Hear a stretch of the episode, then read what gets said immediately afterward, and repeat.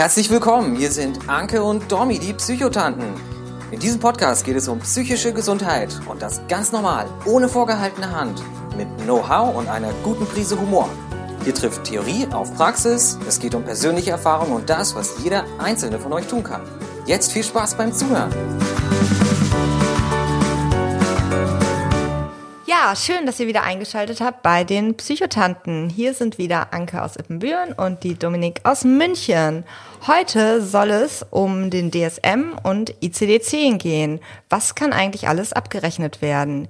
Ihr erfahrt in der heutigen Folge, was das eigentlich beides für Begriffe sind, warum es die gibt, was die Unterschiede sind und wie die zum Beispiel entstanden sind. Ähm, es wird eine spannende Folge und äh, Dominique erzählt euch jetzt erstmal ein bisschen, wie die beiden Manuale entstanden sind. Das ist nämlich eine ganz, ganz interessante Geschichte. Hallo, ihr Lieben. Ja, ähm, ich, ich finde bei sowas immer wahnsinnig spannend, ähm, wo das herkommt. Also erstmal ICD und DSM, das sind beides Klassifikationssysteme für Krankheiten. Weil auch wenn jeder irgendwie eine, eine eigene Psyche hat, gibt's ja doch so Überschneidungen und irgendwann wurde es quasi immer wichtiger, da so Gruppen draus zu machen. Und deswegen haben wir heute diese beiden Systeme. Der ICD, ähm, der hat seinen, seinen Grund wirklich darin, dass irgendwann mal ein paar Ärzte angefangen haben, alles Mögliche, was zum Tode führen kann, zu sammeln. Also ob das jetzt irgendwie ein Genickbruch war oder irgendwie Cholera oder sowas. Die haben also alles aufgeschrieben und irgendwann haben sie dann angefangen, da auch Sachen reinzupacken, die jetzt nicht direkt zum Tode führten. Und daraus ist jetzt heute eine Sammlung geworden im ICD. Da stehen tatsächlich alle Sachen, die quasi mit uns irgendwie kaputt sein können. Also ob jetzt der Kopf oder die Skelett oder äh, die Muskeln, die Organe, das Herz, da steht quasi alles drin. Und ähm, das ist in Kapitel einsortiert und in einem dieser Kapitel geht es eben nur um die psychischen Krankheiten. Beim DSM ist das Ganze ein bisschen anders. Der äh, kommt aus, äh, genau, der ECD kommt, wird von der WHO, also von der Weltgesundheitsorganisation, rausgegeben, ähm, hat also weltweite Gültigkeit. Und der DSM, der wird von der amerikanischen Psychologen Association rausgegeben. Also der ähm, ist, hat quasi Amerika zum Mittelpunkt und der DSM ist aus einer Volkszählung entstanden. Ähm, da konnte man dann so diverse, also wurden halt alle Leute gefragt, irgendwie, ähm, wann sind sie geboren, was für ein Geschlecht haben sie, was für eine Religion. Und da gab es auch die Kategorie Wahnsinn.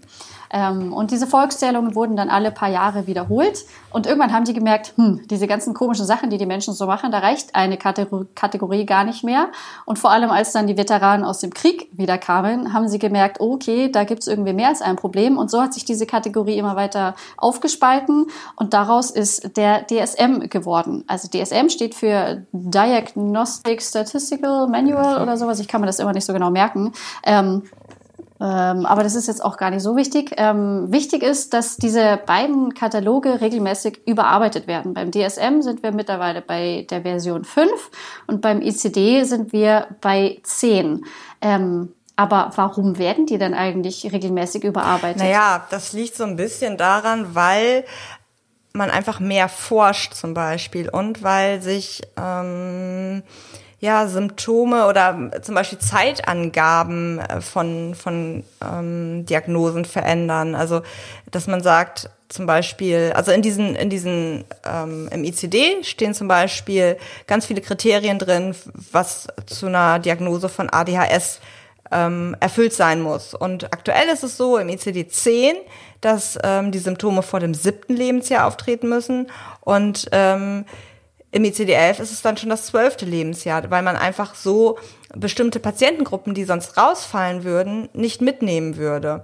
Ähm, ich glaube, dass aber nochmal ganz wichtig ist, es zu sagen, wo zu braucht man überhaupt eine Diagnose? Und da ist der Punkt, das ist wichtig, um mit der Krankenkasse abzurechnen. Ohne Diagnose, ohne Krankheit zahlt die Krankenkasse keine Therapie.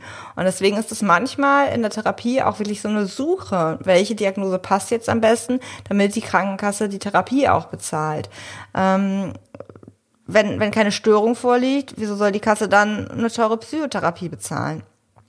Ähm, was auch nochmal wichtig ist, ist, finde ich, ähm, das hast du gerade auch nochmal gesagt, aber ich wollte das nochmal so ein bisschen rausheben. Das DSM ist wirklich nur in Amerika gültig und ähm, bezieht sich nur auf psychische Erkrankungen. Und im ICD-10 oder bald ICD-11 da findet ihr körperliche und psychische Erkrankungen. Das sind echt, ich habe mal gegoogelt, 55.000 Codes, die da, die da drin stehen. Ne? Also es ist schon eine Menge. Wahnsinn.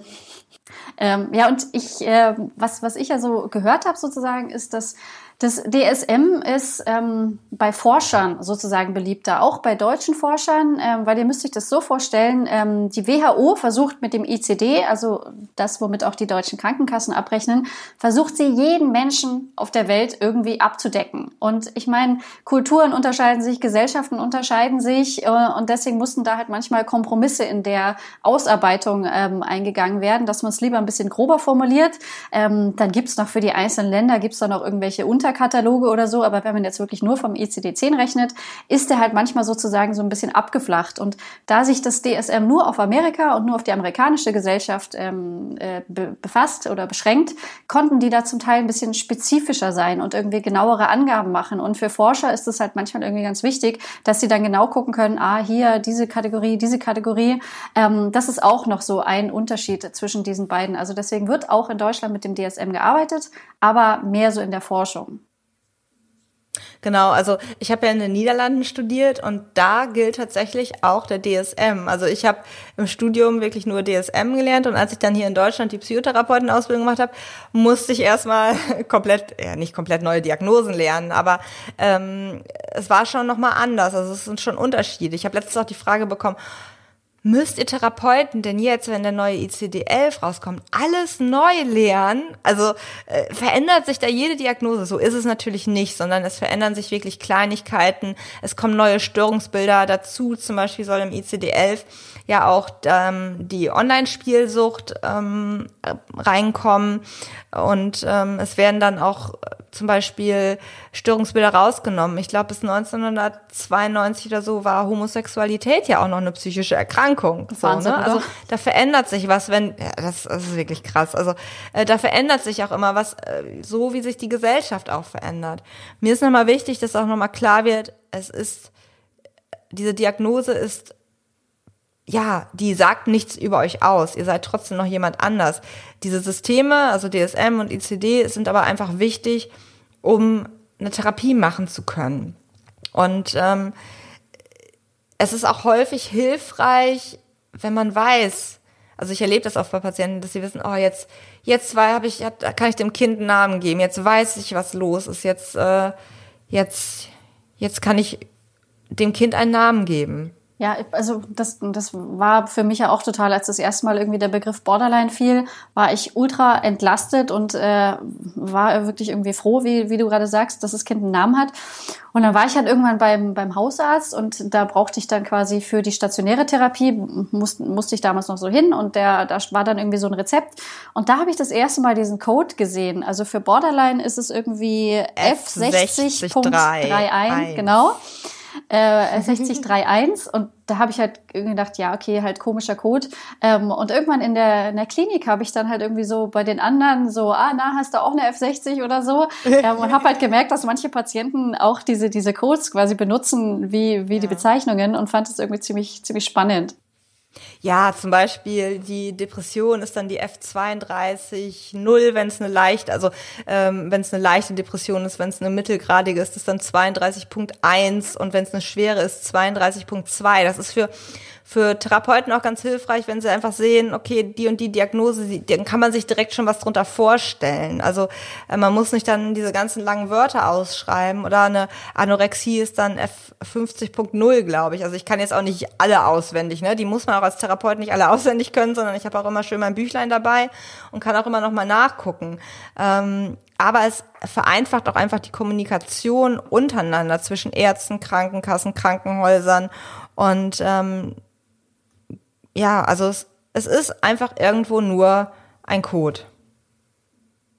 Ja, ähm, dass, dass dieser Code dann unter Umständen auch ähm, negative Konsequenzen hat oder dass es sogar Fachleute gibt, ähm, die gerne hätten, dass man diese ganze, dass man dieses ganze Diagnosesystem abschafft.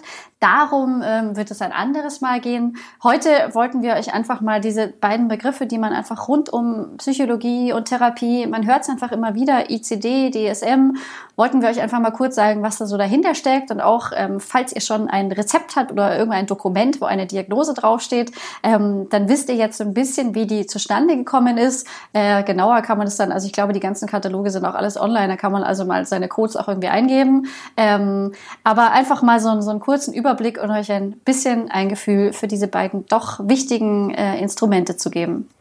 Ganz genau. Dazu, ja, man kann das alles googeln. Man findet das, glaube ich, nicht so detailliert, wie es im Buch drinne steht. Aber wenn man jetzt äh, da seine, seine F-Diagnose, also wenn man eine psychische Erkrankung hat, dann steht da immer ein F vor. Das äh, fällt mir gerade noch mal ein. Aber das könnt ihr googeln und habt nun einen schönen Überblick über den DSM und ICD. Wir wünschen euch einen tollen Tag, oder? Obwohl, ähm, wir hatten uns noch was überlegt. Wir vergessen es jedes Mal wieder in der Folge euch zu sagen, wenn ihr Themenvorschläge habt, dann schreibt uns gerne eine Mail, schreibt uns auf Instagram und ähm, dann schauen wir, dass wir eure Fragen, eure Themenwünsche einfach auch mal in der Folge verwursteln, oder?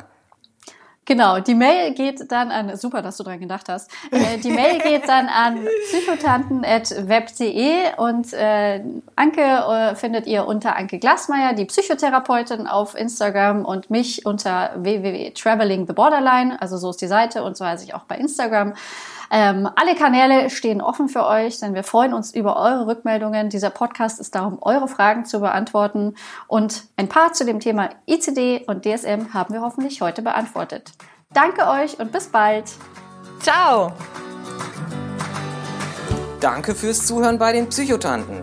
Wenn euch der Podcast gefallen hat, hinterlasst gerne eine Bewertung. Wir freuen uns, wenn ihr bei der nächsten Folge wieder mit dabei seid. Gute Zeit euch und bis bald, eure Psychotanten. Dominique de Mani und Anke Glasmeier.